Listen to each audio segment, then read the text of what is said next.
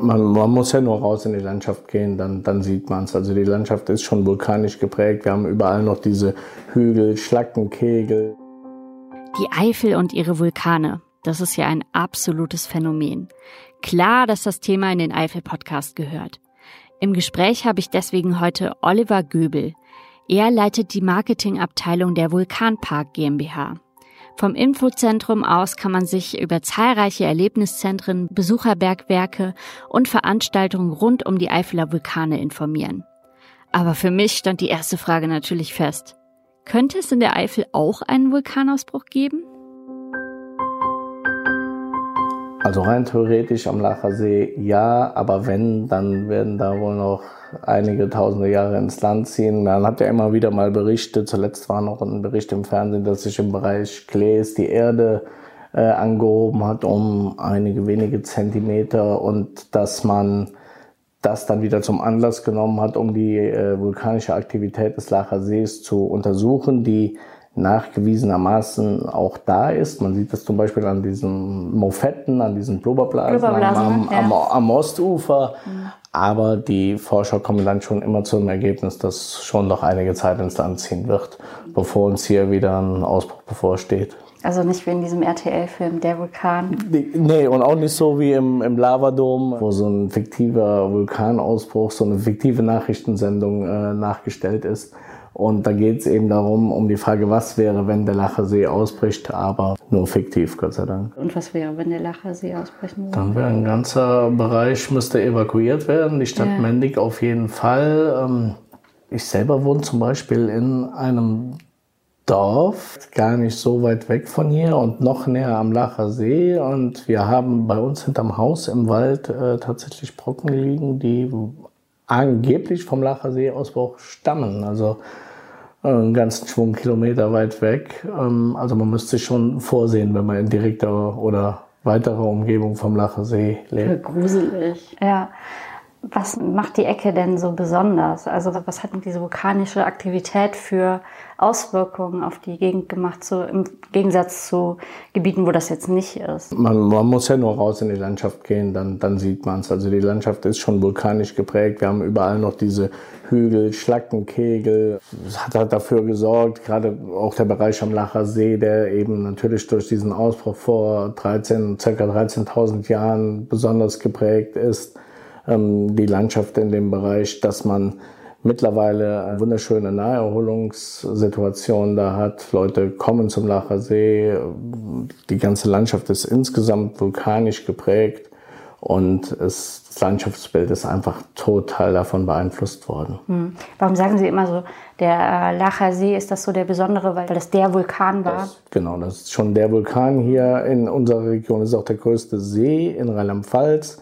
Aber klar, das ist der bekannteste, das war der größte Ausbruch in Mitteleuropa, glaube ich, äh, in den letzten 13.000 Jahren. Und mhm. ja, klar, der ist den meisten Leuten dann eben auch so ein, ein Begriff. Mhm. Was gibt es denn alles so zu sehen? Wollen Sie mal aufzählen, diese ganzen Zentren, die es da gibt? Genau, also es gibt das Vulkanpark Infozentrum in, in Pleit. Das ist so ein bisschen, wir sagen immer der Ausgangspunkt. Leute kommen her, informieren sich hier über den Vulkanismus, auch darüber, was die, die Menschen dann mit dem vulkanischen Erbe gemacht haben. Aber oft wird das Infozentrum dann auch als Ausgangspunkt für Exkursionen, Erkundungen in den Vulkanpark gemacht. Hier kann man sich über das weitere Angebot eben informieren. Unweit von hier haben wir in Andernach am Rhein den Geysir Andernach, wo es eben um dieses vulkanische Phänomen Kohlendioxid dann im Boden eben geht. Ebenfalls unweit von hier in Kretz ist das Römerbergwerk Meurin, wo ähm, Tuff abgebaut wurde von den Römern, der dann eben dem auch wieder dem Ursprung oder dem Ausbruch des Lacher Sees zugrunde liegt. Wir haben den Lavadom, ganz bekannt in, in Mendig, mit den Lavakellern. Da geht es eher um diese physisch-geografischen Grundlagen des Vulkanismus. Und die Abbaugeschichte steht auch in den Erlebniswelt Grubenfeld in Mayen im, im Vordergrund. Da geht es eben um Basaltabbau. Dann haben wir noch das Deutsche BIMS-Museum. Auch da geht es wieder um Abbaugeschichte und kann eben auch im Rahmen von unterschiedlichen Führungen besichtigt werden. Ja, es ist interessant, dass die Vulkangeschichte halt früher so von den Menschen so benutzt wurde. Ne? Also der Steinabbau, was ja heute eigentlich auch noch so ist. In der Eifel gibt es ja noch wahnsinnig viele Steinbrüche auch. Ganz genau. Also wir haben ja die Lava-Union oder die RPBL. Wir haben verschiedene Firmen im Mayener und Mendiger Bereich, die, die mit Basalt arbeiten. Wir haben im Neuwiederbecken verschiedene BIMs und TUF-Unternehmen. Klar, es wird dann als Baustoff verwendet, wird weiterverarbeitet für Dachbegrünungen etc. Es gibt ganz unterschiedliche Anwendungen des vulkanischen Gesteins, die wir nach wie vor haben. Eifel ist steinreich. Kann man so sagen, genau. Wurde auch schon oft so gesagt, in Filmen und in Büchern etc. Ja. Wann haben Sie sich denn dazu entschlossen, äh, dass, auch, dass das auch ein gutes touristisches Ding ist? Seit gut 25 Jahren dann eben. Wohl hat, wurde im Landkreis Main-Koblenz äh, festgestellt, dass man eben dieses vulkanische Erbe nicht nur für die Bauindustrie, sondern eben sich auch touristisch zunutze machen kann. Was ist denn so der Kern? Also es geht darum, alles, was irgendwie mit den Vulkanen zu tun hat oder der Mensch und Vulkan oder was ist so das, was Ihnen da so wichtig ist? Ich muss noch dazu sagen, dass wir als Vulkanpark GmbH zwei Gesellschafter haben. Und das ist das Besondere an der Sache. Da arbeitet eine Kommune, in dem Fall der Landkreis Main-Koblenz, eine Gebietskörperschaft, mit einem Forschungsinstitut zusammen. Das wäre der andere Gesellschafter, das Römisch-Germanische Zentralmuseum in Mainz, mhm. die auch eine Außenstelle in Mayen haben, die auch Forschung für den Vulkanpark betreiben. Da kommen also immer mal wieder neue Dinge hinzu und werden auch immer wieder noch neue Dinge erforscht. In erster Linie ist aber, wie Sie sagen, also der Ausbruch der Vulkane die Prägung des Landschaftsbildes durch den Vulkanismus und eben das, was der Mensch seit Tausenden von Jahren daraus macht.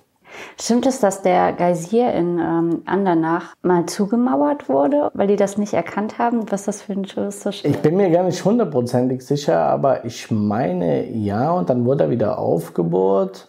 Und viele Leute sagen ja auch, der wäre künstlich. Diese Bohrung, klar, die musste stattfinden, aber die Reaktion, die dann stattfindet, dass eben Kohlendioxid auf Grundwasser trifft, die ist ganz natürlich und so kommt es dann eben zum Ausbruch. Kennen Sie sich mit den Steinarten aus ein bisschen? Na, ich selber weniger, aber ein bisschen schon. Ein bisschen ja. irgendwie so, weil Sie sagen, da gibt es ja dieses BIMS-Museum. Also ist das aus der Erde geschleudert von den Vulkanen? Von dem sind vulkanische Ablagerungen tatsächlich, die aus dem Vulkan. Das ist ja ein leichterer Stoff, BIMS, der wurde wirklich aus dem Schlot nach oben geschossen und hat sich dann über dem Neuwiederbecken vor allen Dingen dann auch abgelegt. Und der lag dann da so rum? Der lag dann da tatsächlich so als Decke rum und dann wurde nach und nach abgebaut. Also dieses BIMS-Museum ist in einer stillgelegten BIMS-Fabrik auch. Und wir sprechen immer davon, dass man da kennen kann oder erfahren könnte, was der Rohstoff BIMS zum, zum Wiederaufbau Deutschlands nach dem Zweiten Weltkrieg ähm, beigetragen hat, weil da wirklich tonnenweise Schiffladungen nach ganz Deutschland gingen, vom Neuwiederbecken aus. Und der schwimmt, ja? der BIMS-Stein schwimmt. Wenn wir damit auf eine Messe gehen und sagen, welche unserer Steine kann schwimmen und wir legen drei dahin, die Leute sind so verblüfft, hat gerade Kinder dann auch. Ja, ja. Ein Bimstein ist, der schwimmt, aber das, das, ist so simpel und zieht so viele Leute an, das ist unglaublich. Ja, was gibt es noch für Steine oder was kann der, können die Besonderes? Wir sprechen immer hier von Bims, Basalt, Tuff und Schlacke. Das sind so die, also Tuffstein ist der Stein, der im, im Römerbergwerk abgebaut wird oder wurde. Ähm, kann man da halt eben auch noch eindrucksvoll sehen sind letztendlich alles Baustoffe, werden dann halt nur für unterschiedliche Dinge genutzt. Ne? Sieht man das auch an den Häusern in der Eifel? Also gibt es da irgendwie eine spezielle... Also ich weiß, dass äh, es ähm, in Gruft und in Kretz Keller gibt, die ähm, quasi noch in so alte Tuffvorkommen eingearbeitet, eingeschlagen wurde. Die stehen auch, wenn ich nicht ganz falsch liege, teilweise unter Denkmalschutz. Und diese erhärtete Lava, wie, was, was wird das dann später? Das sagen ist zum Beispiel in dem Bereich Mendig, wenn wir da vom Lavadom eben gesprochen haben, die Lavakeller mhm. ist dann eben in dem Fall da Basalt und der wurde dann eben auch unterirdisch abgebaut. Dann die Leute haben also quasi von oben Schächte da reingegraben, sind runter und haben den dann ausgehöhlt. Also man kann in die Lavakeller mittlerweile wirklich reingehen. Vielleicht da ein kleiner Fun Fact, da sprechen wir immer von dem einst größten Kühlschrank der Welt, ja. weil die Stadt Mendig da wirklich großflächig teilweise von diesen Lavakellern unterhöhlt ist. Und ähm, die Mendiger Bierbrauer, also Mendig war ja mal eine Bierbrauerstadt mit circa, ich glaube, 28 Brauereien, 28, 30 Brauereien. Und die haben irgendwann äh, festgestellt, dass sie ihr Bier da ganz gut lagern können, weil da perfekte Temperaturen herrschten. Und auch heute noch, wenn, wenn wir im Sommer Temperaturen draußen von 30, 35 Grad haben und die Leute kommen runter in unsere Lavakeller mit 8 Grad, dann freut sich der eine oder andere oder der andere sagt dann auch, der Temperaturunterschied ist mir jetzt doch zu groß. Also es ist schon, ist schon beeindruckend. Aber trotzdem war die Eifel eigentlich ja immer ein relativ armes Gebiet, ne? Weil da leider ja keine Edelmetalle oder so. Ja, ist ja wie, also viele ländlich geprägte Gebiete ja. haben. Aber am Beispiel dieser, dieser BIMS-Industrie dann da wirklich florierte in der Zeit nach dem Zweiten Weltkrieg, kam schon dann noch ein gewisser Wohlstand in die Region. Dann. Ach, das stimmt, ja, da brauchte man Baustoffe. Aber heutzutage braucht man auch Baustoffe, die sind doch total rar. Und die werden also auch der, nach wie vor abgebaut. Der Aufschwung der Eifel. Der, der müsste immer noch äh, ja. vorhanden sein. Ja, oder wieder kommen. Oder wieder kommen, genau. Ja. Ist das irgendwann vorbei? Also sagt man, ist das dann irgendwann abgebaut oder gibt es hier noch so viel Steine. Also es sieht im Moment noch eher so aus, als könnte noch eine, eine Zeit lang abgebaut werden. Klar ist es vorstellbar, dass irgendwann mal Rohstoffe sind, teilweise eben auch endlich. Und ob hier dann irgendwo noch neue Gebiete erschlossen werden können und dürfen, kann, kann ich jetzt auch nichts zu sagen. Fossilien kann man bestimmt total viele finden. Wir haben diese Forschungsstelle ähm, ja. in, in Mayen als, als, als Kompetenzbereich des Römisch-Germanischen Zentralmuseums. Die beschäftigen sich also zum Beispiel, damit sieht man im Römerbergwerk Moiri den Kretz ganz schön, welche Technik haben Römer genutzt, um dann wirklich abzubauen dann. Die waren schon sehr, sehr fortschrittlich und modern. Und dieser Kompetenzbereich beschäftigt sich aber dann logischerweise bei seinen Ausgrabungen auch damit, wenn da irgendwelche Fossilien sind oder zerbrochene Scherben, die setzen sie dann wieder zusammen und, und solche Dinge. Also da wird wirklich an diesen Dingen geforscht. Mhm. Und wie haben die Römer das gemacht? Die haben schon einen Kran genutzt, die hatten eine Steinsäge, eine, eine Drehbank, um dann ihre Säulen da zu schleifen. Also ganz, ganz verschiedene äh, Dinge. Wir haben in einem normalen, nicht Corona beeinflussten Jahr im Römerbergwerk auch Thementage geht es dann um römisches Essen oder was haben die gemacht, wenn sie da in ihrem Bergwerk saßen und die Arbeit aber dann eben rum war? Sind die dann ins Bett gegangen? Nee, die haben auch schon Würfelspiele oder irgendwelche Wurfspiele. ja, mit Sicherheit auch so, genau. Wir hatten, genau, also ja. ge gehört alles dazu. Also wir ja. versuchen diese äh, Lebensweise der römischen ähm, Soldaten, Legionäre, es waren ja keine Sklaven, ähm, die da abgebaut haben. Nee, das waren tatsächlich Soldaten. Versuchen wir das zu inszenieren. Wir haben da auch dann eine, eine Römertruppe, die da oft mit Leuten dann vertreten ist und Zelte aufschlägt und dann so ein cool. römisches Dorf so ein bisschen nachstellt. Ja, ja aber da, da warten wir jetzt auch schon ja, wieder seit zwei. Denke ich auch, ja. ja. Dann drücke ich mal die Daumen, dass im vulkanischen Bergwerk bald wieder die Römer zeigen können, wie sie damals Vulkangestein abgebaut haben. Vielen Dank an Oliver Göbel vom Vulkanpark über den Überblick über die Vulkane in der Eifel. Ich fand besonders interessant, wie die Vulkane die Menschen in der Eifel seit Jahrtausenden prägen und sei es heute nur durch das schöne Landschaftsbild. Wenn ihr noch mehr über die Eifel erfahren wollt, dann hört doch gerne rein in meine anderen Eifel-Podcasts. Die findet ihr unter www.eifelpodcast.de.